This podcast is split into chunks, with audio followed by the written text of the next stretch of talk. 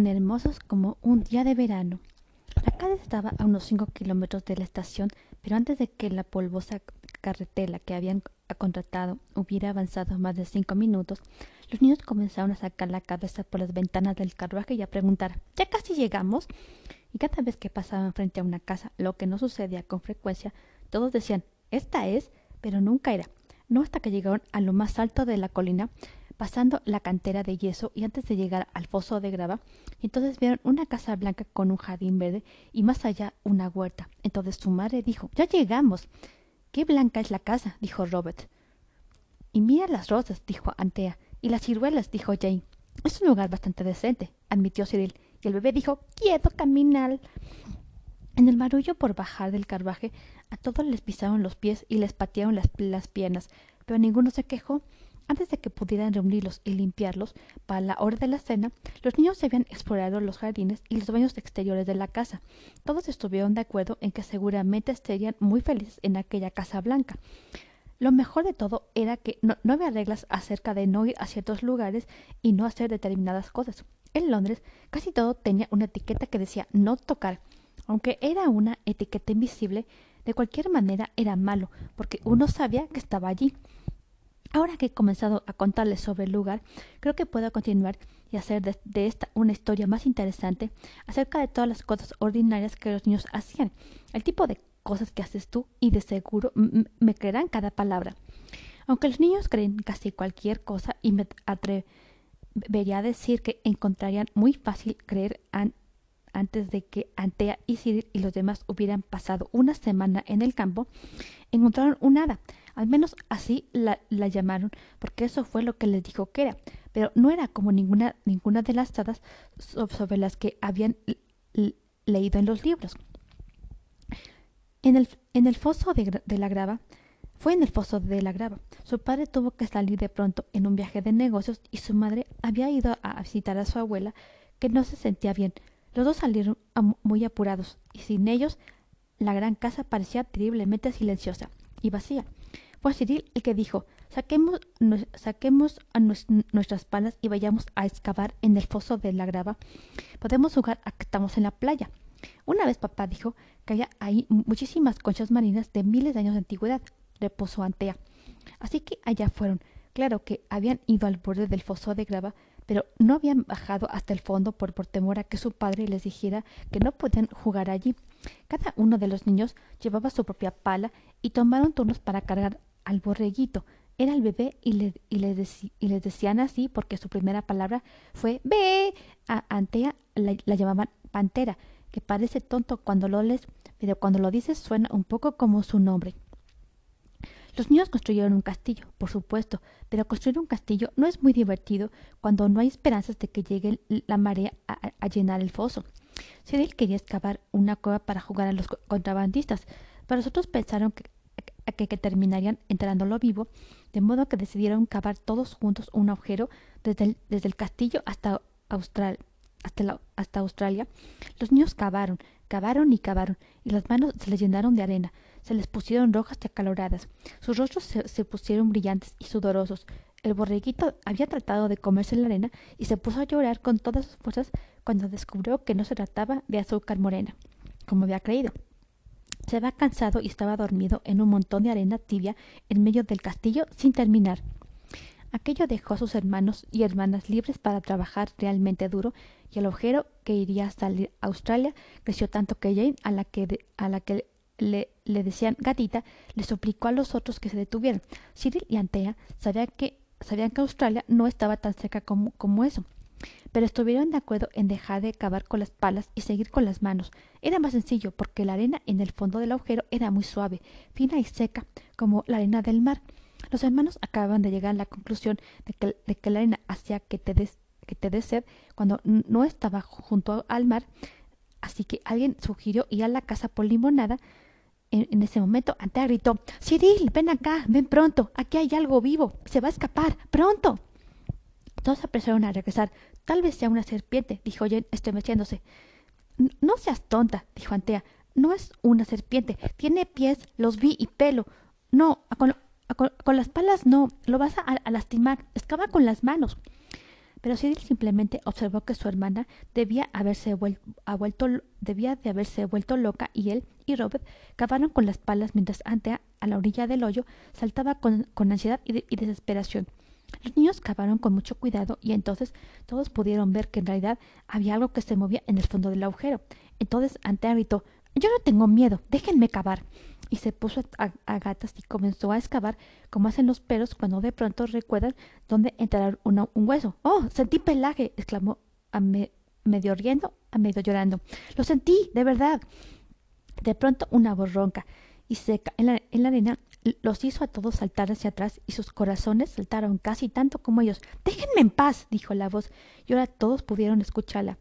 Los, niños se miraron entre sí para comprobar que los otros también la habían oído. Pero queremos verlo, respondió, respondió Robert con, con valentía. desearíamos que saliera, insistió Antea, ganando valor. Oh, bueno, si ese es su deseo, dijo la voz, y la arena se movió y giró y se esparció, y una figura gorda, peluda y de color café salió rodando del agujero. Se sacudió la arena y se sentó, bostezando y frotándose los ojos con las manos, Creo, creo que, creo que debo de haberme quedado dormido, dijo mientras estiraba. Los niños se colocaron alrededor del hoyo, mirando a la criatura que habían encontrado. Era muy extraña. Tenía los ojos sobre, sobre, largos cuernos como los de un caracol y podía moverlos hacia arriba y hacia abajo, como telescopios. Sus orejas eran como, como la, como las de los murciélagos y su cuerpo regordete se parecía al de las arañas, solo que estaba cubierto de, un grueso pelaje. Los brazos y piernas también estaban gruesos, cubiertos de pelo, y sus manos y pies eran como los de un mono. ¿Qué es? preguntó Jane. ¿Nos, lo, llevamos a casa? La cosa volvió sus largos ojos hacia ella y dijo, ¿siempre, siempre dice, tonterías? ¿O solo es la, basura que, tiene sobre la cabeza la, la que le hace una tonta? Miró despectivamente sobre el sombrero de Jane mientras hablaba. No pretende ser tonta, repuso Antea con amabilidad. Tampoco ninguno de, nosotros, a pesar de lo que pueda creer. No se asuste. ¿Asustado yo? exclamó. Pero qué necedad. Hablas como si no fuera yo a nadie en particular. Su pelaje se erizó como el de los gatos cuando van a pelear. Bueno, dijo Antea todavía muy amable. Tal vez si, supiéramos quién es usted, podríamos pensar algo, algo que decir que, que, que no le hiciera enfadar. ¿No lo saben? preguntó. Bueno, sabía que el mundo había cambiado, pero no tanto. En realidad, ¿quieren que crea que, que no reconocen a un Spamid cuando lo ven? O en otras palabras, a un nada de, de, la arena. ¿No reconocen a un nada de la arena cuando lo ven? Claro que a nadie se le ocurrió nada que decir hasta que por fin Robert dijo ¿Hace cuánto que, vive aquí? Oh, hace muchísimo. Varios miles de años, respondió el Spamith. E, en aquel entonces el mundo era como el de ahora. El Spamith dejó de cavar. No, para nada, respondió. Donde, donde, yo vivía casi todo era arena, y el carbón crecía en los árboles. Las hadas de la arena solíamos vivir a la orilla del mar y los niños venían con sus pequeñas palas de pedrenal y cubos de, piedra a hacer castillos para nosotros. Eso fue hace miles de años, pero he oído decir que los niños todavía construyen castillos de arena. Es difícil dejar el hábito. ¿Y por qué los Spambit dejaron de vivir en los castillos de arena? preguntó Robert. Es una historia triste, respondió el ser en tono lúgubre. Fue porque solían ponerle fosos a los castillos y el espantoso océano llegaba a llenarlos. Y por supuesto, tan pronto como nada de la arena se moja, pesca un resfrío y por lo general muere. Y así cada, vez quedaron menos y menos. ¿Y usted alguna vez se mojó? preguntó Robert. El hada, de la arena se estremeció. Solo una vez, dijo. E, el extremo de mi décimo segundo bigote izquierdo todavía, todavía siento, todavía siento dónde fue. Cuando el tiempo se pone húmedo, corrí hasta la parte más lejana del mar en la playa y me hice una casita abrigadora en la arena tibia y seca. Y ahí he vivido desde entonces. Y luego el mar cambió de sitio y, ya no voy a decirles nada más. Solo una cosa más, por favor, pidieron los niños. ¿Puede conceder deseos? Claro que sí, respondió. ¿Acaso no cumplí los suyos hace un momento? Ustedes dijeron, desearíamos que saliera. Y eso fue lo que hice. Oh, por favor, ¿podrá concedernos otro? Sí, pero rápido. Ya me cansé de ustedes. Imagino que con frecuencia han pensado en lo que harían si alguien les concediera tres deseos. Estos niños habían hablado muchas veces sobre el asunto, pero ahora, tenían, ahora que tenían la oportunidad, no podían decidirse. Rápido, los apresuró el hada de la arena, un, un tanto enfadado. Nadie podía pensar en nada. Solo Antea logró recordar un deseo privado que ella y Jane no le habían contado nunca a los chicos. Deseo que seamos todos tan hermosos como un día de verano, exclamó a toda prisa. Los niños se miraron a toda prisa el uno al otro, pero cada uno pudo ver que los otros no, eran mejor parecidos que de costumbre. El Spaniel empujó hacia afuera sus largos ojos y pareció contener la, respiración e echarse hasta ser el doble de gordo y, de peludo que antes. De pronto dejó escapar el aliento en un largo suspiro. Temo no, no poder hacerlo, dijo en tono de disculpa. Creo que me hace falta práctica. Los niños quedaron tremendamente desilusionados. Oh, por favor, inténtalo de nuevo. Bueno, dijo el hada de la arena. Lo cierto es que me, estaban conteniendo un poco para darle el resto de ustedes sus deseos.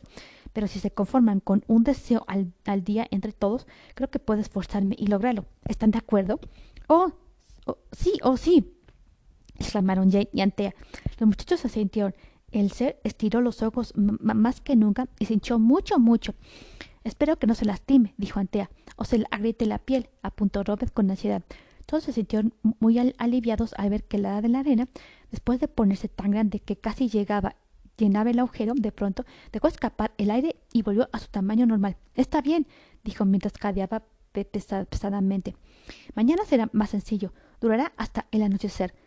¿Le dolió mucho? preguntó Antea. Solo mi bigote, gracias, respondió Antea. Hasta la vista y se puso a excavar con desesperación con las manos y los pies y desapareció en la arena.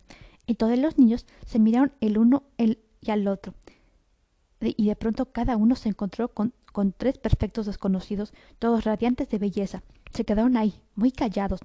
Cada uno pensó que sus hermanos y hermanas se habían marchado y que aquellos niños desconocidos se habían aproximado cuando estaban viendo o, cómo se hinchaba el hada de la arena. Antea fue la primera que habló. Disculpa, le dijo con mucha amabilidad a Jane, que ahora tenía enormes ojos azules y una nube de cabellos castaños. ¿Has, ¿Has visto a dos niños y a una niña que estaban aquí hace un momento? Estaba a punto de preguntarte lo mismo, dijo Jane. Entonces Cyril gritó, pero si, pero si eres tú, reconozco el agujero en tu delantal. Eres Jane, ¿no es así? Estupendo. El, deseo se hizo realidad. Después de todo, díganme, ¿me veo tan guapo como, como todos ustedes? Si eres Cyril, me, costaba mucho más antes, respondió Antea con, decisión. Es la viva imagen de lo que debe de ser e, el, niño de un coro con sus cabellos rubios. Seguramente morirás joven. Y si ese Robert se ve como un organista italiano con, con esos cabellos tan, tan, tan negros. Entonces ustedes dos niñas se parecen a las de las tarjetas de, Navidad. Eso es eso es todo. ¿Dónde tarjetas de Navidad? repuso Robert molesto. Bueno, no sirve de nada encontrarnos defectos, repuso Antea. Vayamos por el borrego y volvamos a casa a comer. Los sirvientes nos admirarán mucho. Eh, ya lo verán. El bebé estaba apenas.